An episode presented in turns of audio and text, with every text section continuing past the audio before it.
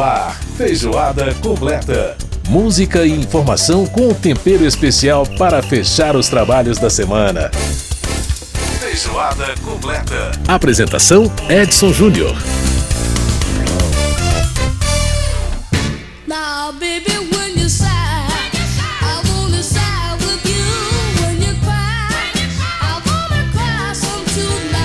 Grande abraço para você que nos ouve pela Rádio Câmara, pela rede legislativa de rádio, pelas emissoras parceiras em todo o país, pela internet através do nosso aplicativo Câmara ao Vivo ou da nossa página câmara.leg.br. No ar mais uma edição do Feijoada Completa, o seu programa que traz notícias do parlamento e também traz muita cultura, muita música. Enfim, esse programa com essa carinha boa de fim de semana. E aí passou um feriadão aí, né? O dia 12 de outubro, o dia das crianças também. E por falar em dia das crianças, muitos ídolos né, da nossa música começaram a carreira muito cedo. E a gente vai tocar algumas dessas canções aqui para você de gente que começou cedinho, ó. Steve, Steve Wonder é o primeiro exemplo aqui do nosso programa de hoje. Ele que começou a carreira com menos de 12 anos de idade, né? Mas esse disco aqui foi o primeiro álbum vocal dele, né? Chama Tribute to Uncle Ray. Tributo ao tio Ray, exatamente com músicas de Ray Charles, Steve Wonder, que é o seu primeiro disco cantado. O primeiro disco dele foi instrumental, tocando a sua harmônica, a sua gaita, mas aqui o seu primeiro disco já cantado. Com 12 anos, hein? Muito bem, no programa de hoje nós vamos falar sobre ah, um aspecto muito importante aí dos refugiados, imigrantes, né? A comissão, uma comissão especial da Câmara que discute esse assunto, que foi criada para é, acompanhar a questão né, dos migrantes e refugiados no Brasil. Fez uma audiência pública na semana passada né, e é, falou a respeito desse tema, da importância aí do apoio a esses migrantes mas também há opiniões controversas em relação à questão da imigração no Brasil. Então nós vamos saber mais sobre esse assunto no programa de hoje. No Feijoada nós vamos falar também sobre a questão do preço da gasolina que está assustando todo mundo. Pois é, o Beto Veiga vai explicar um pouco sobre a composição desse preço do combustível e dizer o que precisaria acontecer para esse preço cair. Difícil, hein? Difícil toda a vida. E nós vamos terminar o programa de hoje conhecendo a história de um garoto muito especial. O Jimmy Romero, ele é venezuelano, mora no Brasil, veio com a família pro Brasil, né, fugindo aí da fome, de toda a crise na Venezuela. Acontece que o Jimmy Romero se tornou um youtuber, exatamente, Dimito, lá das aventuras de Dimito, um canal que já teve vídeos aí com mais de 100 mil visualizações, hein? Fica ligado, porque o Feijoada Completa tem muita atração bacana e já está no ar. E a gente começa com a principal faixa do álbum Tribute to Uncle Ray, Aleluia, I Love Her Soul.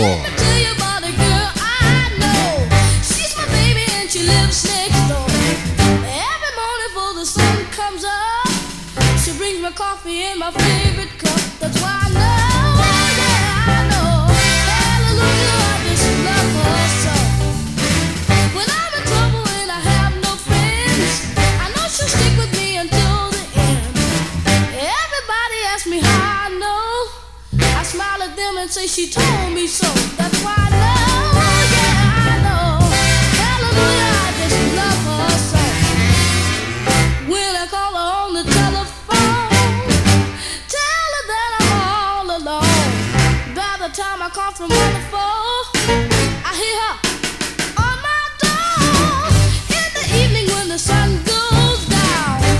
there's nobody else around. She kisses me and she holds me tight whispers, Stevie, everything is alright. That's why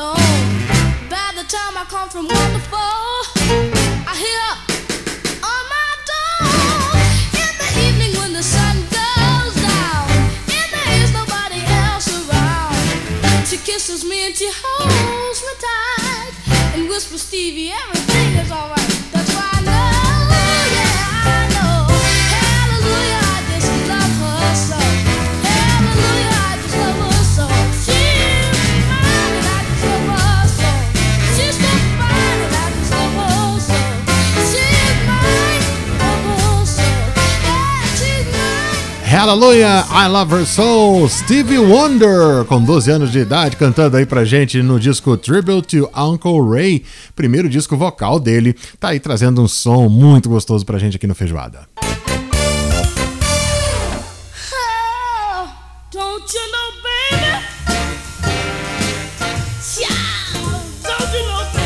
Aí o Steve Wonder cantando blues pra nós aí.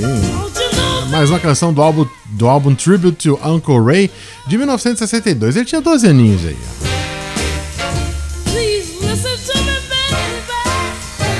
Sensacional, grande Stevie Wonder, Steveland Hardaway Morris é o nome dele, pois é, o garoto prodígio. Bom, gente, uh, vamos falar sobre imigração, refugiados, enfim, é todo esse assunto muito importante aí sendo tratado na Câmara dos Deputados, uma comissão que está acompanhando a situação dessas pessoas que são imigrantes ou refugiados aqui no Brasil. Ela se reuniu com, em audiência pública na, no dia 8 de outubro para tratar exatamente sobre as, a situação dessas pessoas e principalmente a questão estrutural, né, o atendimento da Polícia Federal, enfim, tudo isso. Olha, a situação de imigração e refugiados refugiados no mundo é uma situação complexa, né? Para vocês terem uma ideia, os cinco países do mundo que mais enviam pessoas para fora, ou seja, os, os, cidadãos mais procuram refúgio em outros países, são a Síria, em primeiro lugar, depois vem a Venezuela, nossa vizinha. Atrás da Venezuela nós temos o Afeganistão, o Sudão do Sul e Mianmar é, esses países são responsáveis por mais de 7 milhões de cidadãos que saíram buscando refúgio em outros lugares. A Venezuela, só na Colômbia, vivem hoje 1 milhão e 700 mil venezuelanos que fugiram da Venezuela. E no Brasil tem uma outra quantidade aí, não é tão grande, mas é uma quantidade bem significativa de venezuelanos. Bom, toda essa situação, todo esse debate acontecendo em torno dos refugiados e imigrantes, óbvio, suscita divergências e nós vamos ouvir aqui a opinião de um dos integrantes dessa comissão, que é o deputado Luiz Felipe de Orleans e Bragança, ele que é do PSL de São Paulo, ele é integrante da Comissão de Relações Exteriores e também uh, da Comissão Especial sobre Imigrantes e Refugiados e vai conversar com a gente agora. Deputado Luiz Felipe, muito obrigado por atender o nosso convite, prazer em falar com o senhor. Como é que vai? Tudo bem? Prazer todo meu, Edson. Tudo ótimo, obrigado. Bom, deputado, a, essa questão aí dos refugiados, né, já tem chamado a atenção tanto da Comissão de Relações Exteriores da Câmara como dessa comissão especial que foi criada que é a Comissão de Migração Internacional e Refugiados, é, exatamente por conta aí desse grande, desse grande processo migratório que a gente tem visto no mundo inteiro, não só aqui no Brasil em relação aos venezuelanos, mas também a gente tem visto isso no Afeganistão, na Síria, em Mianmar, enfim, outros países aí pelo mundo afora. É, eu queria que o senhor fizesse uma avaliação de como o senhor avalia, como o senhor entende a política brasileira para a recepção desses refugiados aqui, Uh, e como é, que, como é que o senhor avalia? O que, que o senhor acha que pode ser feito para a gente poder melhorar o atendimento a essas pessoas, principalmente essas que estão fugindo da fome, igual como o caso que acontece na Venezuela agora, né? Perfeito. Bom, é, vamos falar primeiro nos princípios. É, com relação à receptividade de, de refugiados, o Brasil sempre foi receptivo à questão de refugiados. Acho que isso é uma tradição do país, isso permanece imutável. O que está acontecendo hoje na migração do mundo né, não é diferente do que acontecia nos séculos anteriores, é que no, no, nos momentos atuais, os estados, né, os países, têm reforçado as suas burocracias né, e as suas uh, regras. E então essas, essas, esse reforçamento, um, esse reforço de regras e burocracias tem forçado com que a questão migratória tome uma outra perspectiva. Uhum. Muito porque, em função dessa, desse reforço do Estado, veio também o reforço do, do assistencialismo, do Estado social, e acaba onerando boa parte desses estados é, na sua capacidade de entrega de serviços bons quando você tem um é, sistema totalmente aberto, em que agora quem desfruta desse sistema não é somente o cidadão pagador de impostos, mas sim uma nova entrada de cidadãos ali, ou de possíveis cidadãos futuros, que num primeiro momento, e esse primeiro momento pode durar muito tempo, eles não contribuem, ou seja, eles são mais um custo do que uma contribuição é, para, todo, para o todo. Então, que causa desequilíbrios. Então, esse do ponto de vista aí tributário, fiscal, entrega de serviços, acho que todos os países têm que ser resguardados com relação a isso. O que tem acontecido no Brasil não é muito diferente. O, o Estado Social do Brasil é extremamente forte, temos aí uma intervenção estatal muito grande em, em todos os sentidos, e quando e as regras de, uh, de naturalização, ou menos de receptividade dos refugiados, têm sido uh, de criar alguns limites. Uh, no entanto, está em transição, porque uma série de novas incursões aí de grupos ativistas, forças externas, tem forçado uma abertura do país, na minha opinião, de uma, de uma maneira assimétrica, Uhum. É, e isso, necessário, na minha opinião, pode gerar mais problema do que, de fato, causar solução, trazer as soluções à tona. É, vou citar aqui alguns exemplos, né? por exemplo, na questão é, migratória, não só aqueles problemas tributários que eu já mencionei, é, e também de, de qualidade de serviço, mas uhum. você gera problema de cidadania, porque as regras que estão impondo no Brasil são regras assimétricas em que o cidadão ele tem todas as obrigações, mas os direitos e as exceções e os privilégios acabam ficando com uma classe que está vindo, uh, de certa maneira, como refugiada. Essas não têm a mínima obriga muito menos obrigações, tem alguns destaques ali na preferência de atendimento de saúde ou de atendimento até em questão de fome. Então aí fica um problema de quem que o governo atende primeiro. Se vai atender o cidadão brasileiro ou vai atender o refugiado. E eu acho que aí tudo é, tem que ser olhado com um prisma de criação de limites. Né? Criação de limites e de uh, condições de apoiamento aos refugiados. Uh, sobretudo esses refugiados fronteiriços, que vêm, povo ribeirinho, etc., de outros países como Venezuela, Bolívia, agora, recentemente, Argentina.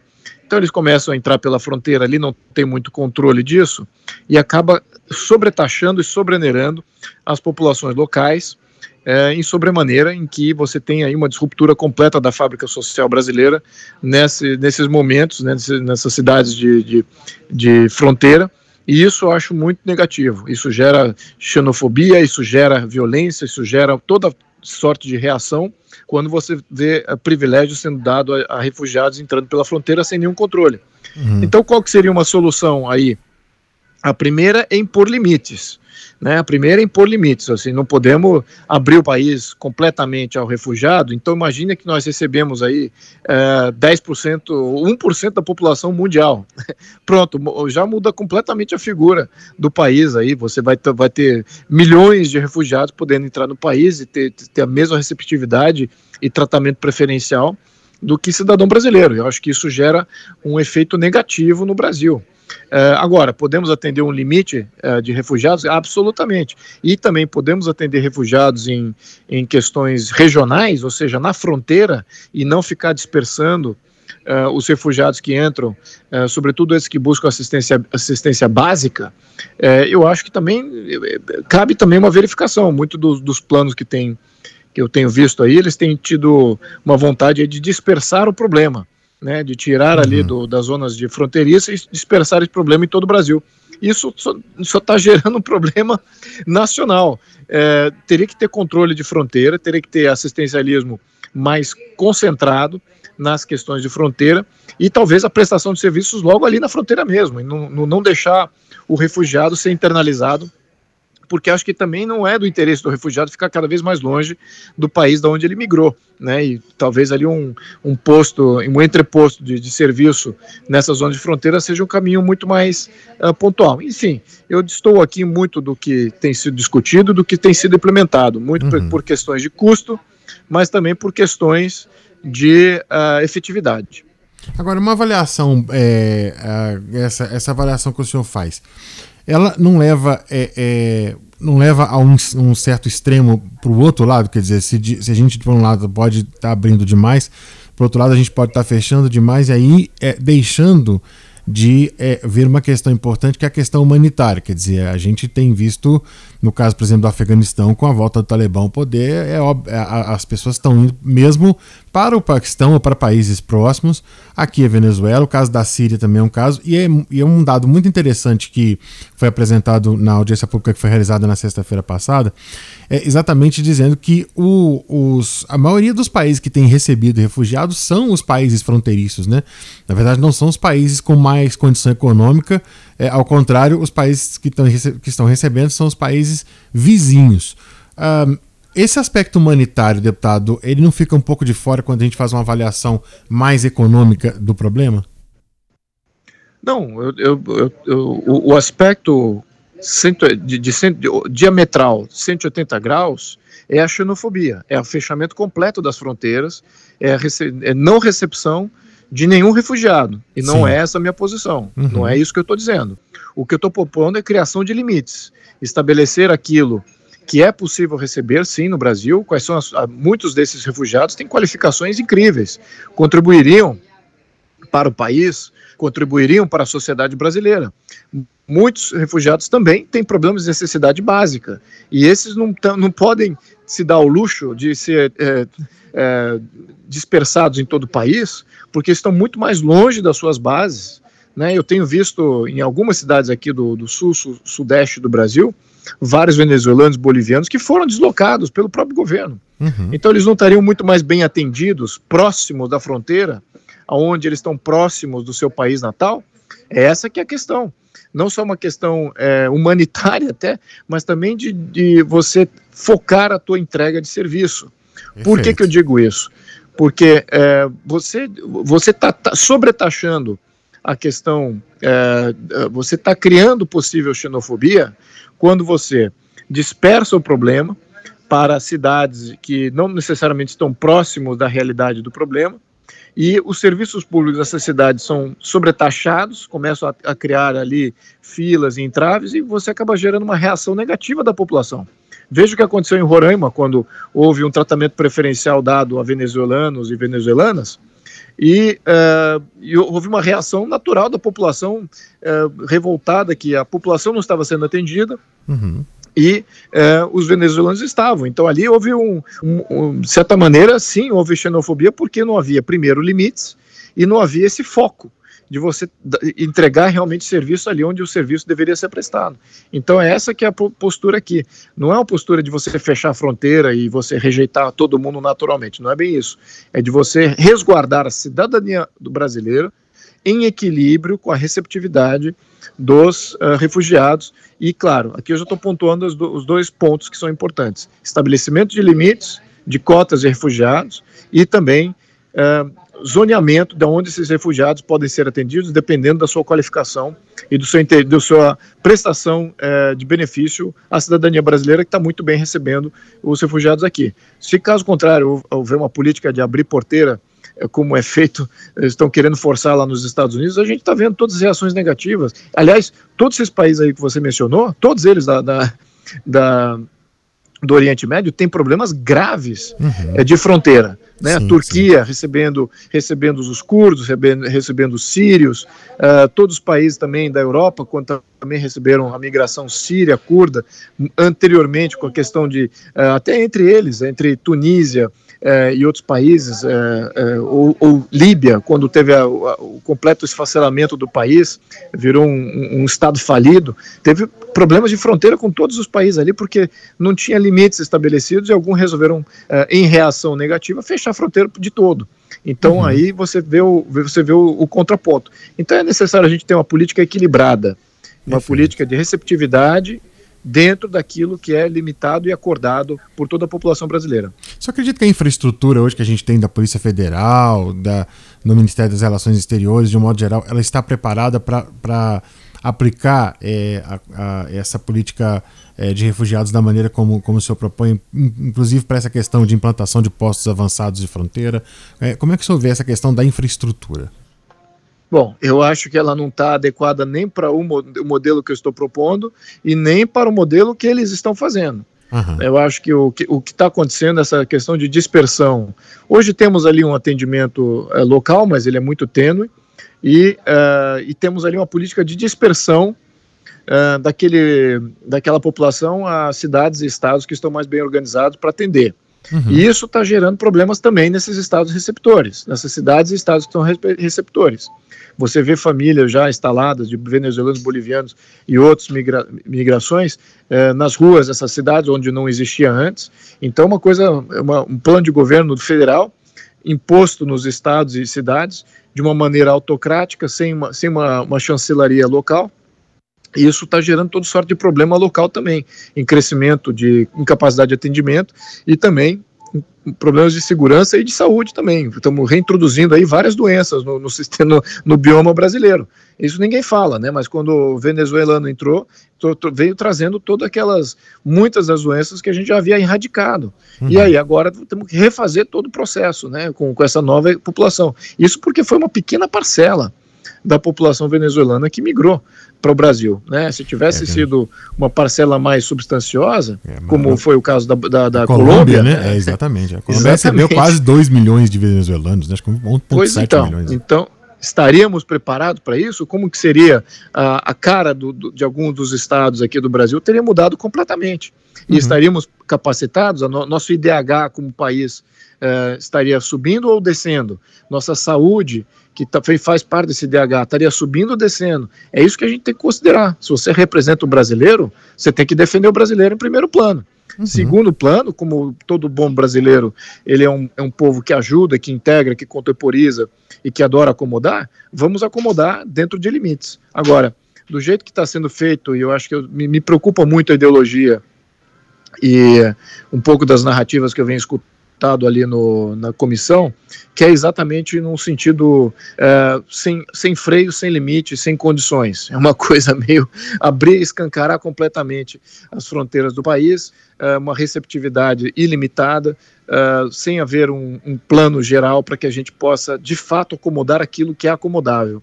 Então é isso que eu vejo que me preocupa um pouco dessas narrativas aí. Mas enfim, espero que o bom senso impere aí nesse, nesse processo, porque quem sofre são os refugiados e a população brasileira. Perfeito. Deputado Luiz Felipe de Orleans e Bragança, ele que é do PSL de São Paulo, conversando com a gente aqui no nosso programa sobre a questão dos refugiados, esse assunto que é realmente bastante importante. E eu quero agradecer muito, quero agradecer muito, deputado, a sua participação, sua disponibilidade em falar com a gente, em conversar com a gente. E espero contar com o senhor em outras oportunidades para falar sobre esse e outros assuntos de importância aí do povo brasileiro e que são de interesse de toda a sociedade. Um grande abraço para o senhor, obrigado por ter nos atendido. Muito obrigado, Edson. Adoro tratar desses temas polêmicos, porque são exatamente esses que tem que ser debatido é, de cara lavada e com coragem, para não cair aí nas narrativas e nos tabus. Muito obrigado, Edson. Obrigado, um grande abraço, deputado.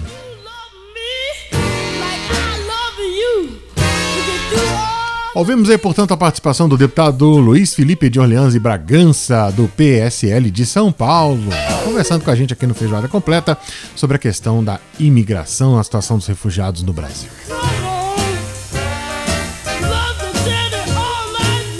A gente vai pro intervalo aqui no programa. Você ouve mais um pedacinho do Stevie Wonder com Don't You Know. E a gente volta já já.